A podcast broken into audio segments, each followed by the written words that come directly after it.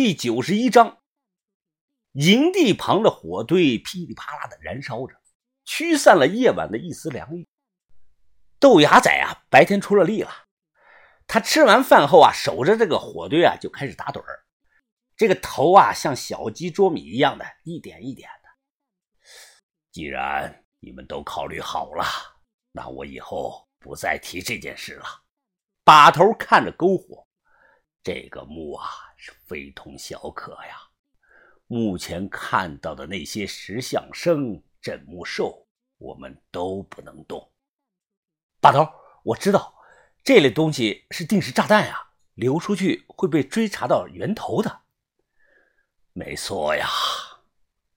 哎，把头的脸色凝重，没人能知道当年党项人逃难时。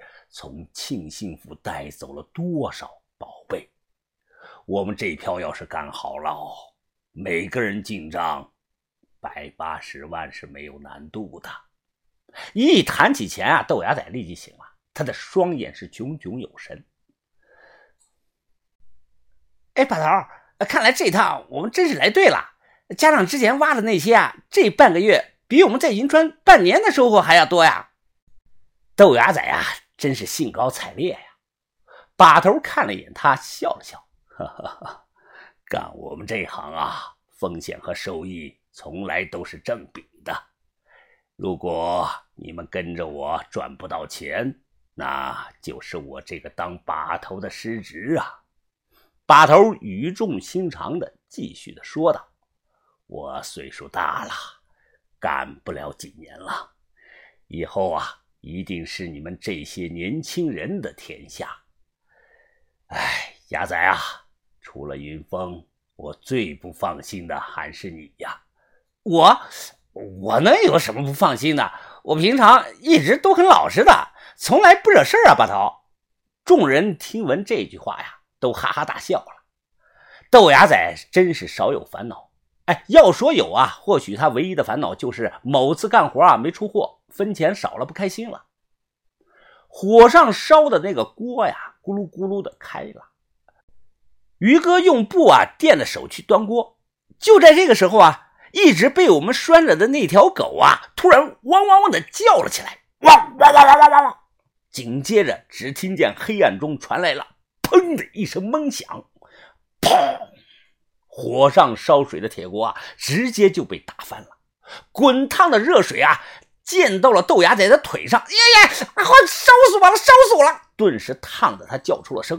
我的脸色突变呀，冲着一个方向大喊：“谁谁谁在那？”树后啊，缓缓地走出来一个男人。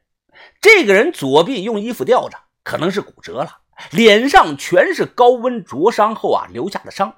他右手平举着一把双管猎枪，枪带背在身上，一脸的阴毒之色。是姓许的许继成。谁他妈也别敢动啊！敢动一下，老子马上打死你们！我们都坐在原地，不敢轻举妄动啊。这个人身上有命案，在这深山老林里，他随时可能扣动扳机。妈的，云虎啊，王先生！你果然他妈是一头老狐狸呀！害得我们那几个人是谁呀？啊！你要是敢隐瞒一个字，我立即爆了你的头！又是一声枪响，他没有丝毫的犹豫啊，一枪打在了把头身旁半米远的地方，导致地上尘土飞溅了起来。姓许的一步一步的走了过来，冷着脸，他将枪管顶在了把头的脑门上，能看到啊，他食指搭着扳机。而把头啊，也因为被枪顶在头上这个动作啊，脖子向后仰了一仰。我表情绷着个脸，实则呢，心里是万分的着急呀。悄悄地看了一眼哲师傅，只见哲师傅啊，低着头不说话，不知道在想什么。把头脸色暗淡：“老许啊，不要激动嘛，不要激动！他妈的，你再给我说一个试试！”我他妈能不激动吗？我的人全死了。你主要在山西活动，我们之前啊没有过过节。你是被七月爬下了套了。把话说清楚，他妈的什么七月爬八月炮的，那是谁？说着话，他情绪激动啊，突然将枪管下移，对准把头的大腿，啪，又开了一枪。把把头，把头！于哥一声怒吼，要冲了过来。姓许的立即啊，将枪对准了于哥。能看出来，他的注意力十分的集中，眼角的余光啊，始终注意着我们所有人。文斌，文斌，退下！于哥的眼睛通红啊，因为极度的愤怒，脖子上的血管都爆了起来。把头强忍着，一摆手，脸色阴沉的看着于哥。云斌啊，我说退后，你连我的话都不听了。于哥拳头捏得直响啊，嘎嘣嘣嘣嘣，咬着牙一步步的后退，气氛瞬间是无比的紧张。把头右腿上啊已经是血肉模糊了，我心里是一股的怒火直往上冲啊。姓许的冷笑着，哼，你们要是觉得自己比子弹还快，可以试一下啊。我不介意先送上几个人上路。见我们都没有动作，他蹲下了。从把头的上衣口袋啊抽出来一根烟，点上了。王先生，你应该多少了解我。为了钱，我连我老婆和闺女都能卖。害我们的那个什么七月爬，我肯定会找到他的。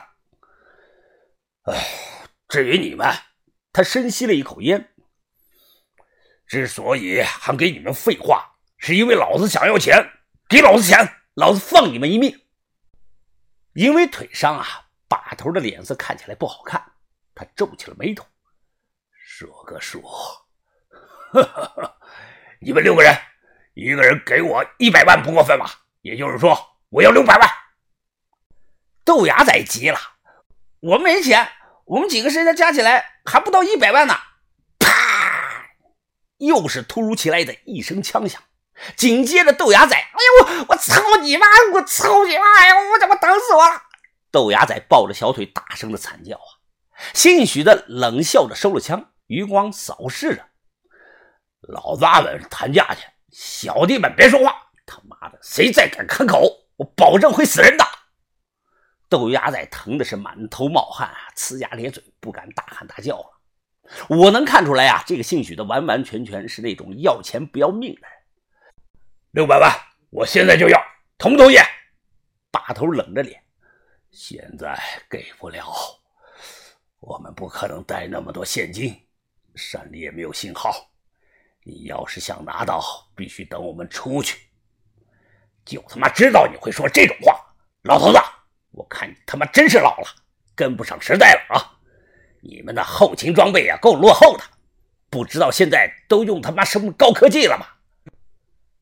说完，他边用枪指着把头，边从包里掏出过类似于大哥大的东西。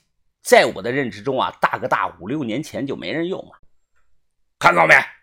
这是他妈卫星电话，找个人，让他往我卡里转上六百万过来，现在就做。我忍不住了，现在三更半夜的，所有银行都关门了，就算我们找到人，怎么给你转呀？他眼神狠厉，别他妈再给我废话了。网上能转，要六百万，一个子儿都不能给我少，听见了没有？好，好，好，什么都好说，一切好商量，你不要激动，好不好？呃，这吧，呃，先让我们替把头包一下，他伤口在流血。但是前提啊，不管是谁，但凡我们死了一个人，你一分钱都别想拿到。我给小轩啊使了个眼色，小轩呢早就准备好了，他立即翻出来止血的绷带啊，去帮把头止血。于哥也立即去帮豆芽仔止血。小子，你胆儿挺肥啊！你你能做得主？可以。我站起来，快速的说道：“我说个号码，你来打。是我的朋友，他能给你钱，行不行？”我报了号码，他没有犹豫啊，直接用卫星电话打了过去。可能是操作不太熟悉，第一次尝试啊没有拨通，第二次通了。是谁啊？厅长，我是许继成。现在王先生整个团队在我手里，哎，想要他们活，现在转给我六百万，我把卡号给你。电话那头啊，沉默了几秒钟。许继成，许继成，山西的鄂同天，你管我要钱啊？我是田三九。姓许的愣了愣，你田田，你是田三九，田老大。电话中啊，田三九声音低沉，给人的感觉啊，他心情不太好。我走近一些啊，赶紧的插了一句嘴：“哎田哥，是我是我，我们出了意外了，碰到麻烦了。”此时啊，姓许的接着说道：“田老大，既然你们都认识，我卖你个面子，四百万，现在转到我卡里。”田三九啊，在那头说道：“我给你，你敢拿我的钱？”姓许的微微一愣，咧嘴对着电话说：“怎怎么会？我拿的是王显生的钱，事后王显生会还你的啊。另外啊，是这个小兄弟刚才也说了，你们关系不错的。别开玩笑了，就算你收到了钱，会放了他们？会？会你妈！哼，不管出了什么事儿，王先生他都有自己的能力解决。”田三九压低了声音。小洛现在身体很不好，你要是再敢打过来吵到他休息，我绝对不会放过你。嘟嘟嘟嘟，一阵的忙音，电话被突然挂断了。姓许的呼吸急促，他抓枪的右手在颤抖着，显然是强压着怒气。我额头上出了汗了。打这通电话呀，只是为了转移他的注意力，拖延几分钟的时间。因为哲师傅已经拿到了他的书，下一秒啊，哲师傅起身朝他走了过来。站住！你手里拿着什么？哲师傅啊，停下来，他低头看了看脚下，自言自语的说道：“五米，应该是我快呀！啊，五米。”姓许的端起了猎枪，瞄准人后，厉声的喝着：“他妈什么五米六米的，娘娘腔！哎，我让你后退，往后退！”我数到三，你要是不听话，我他妈一枪打死你！声音洪亮，犹如死亡倒计时啊！一。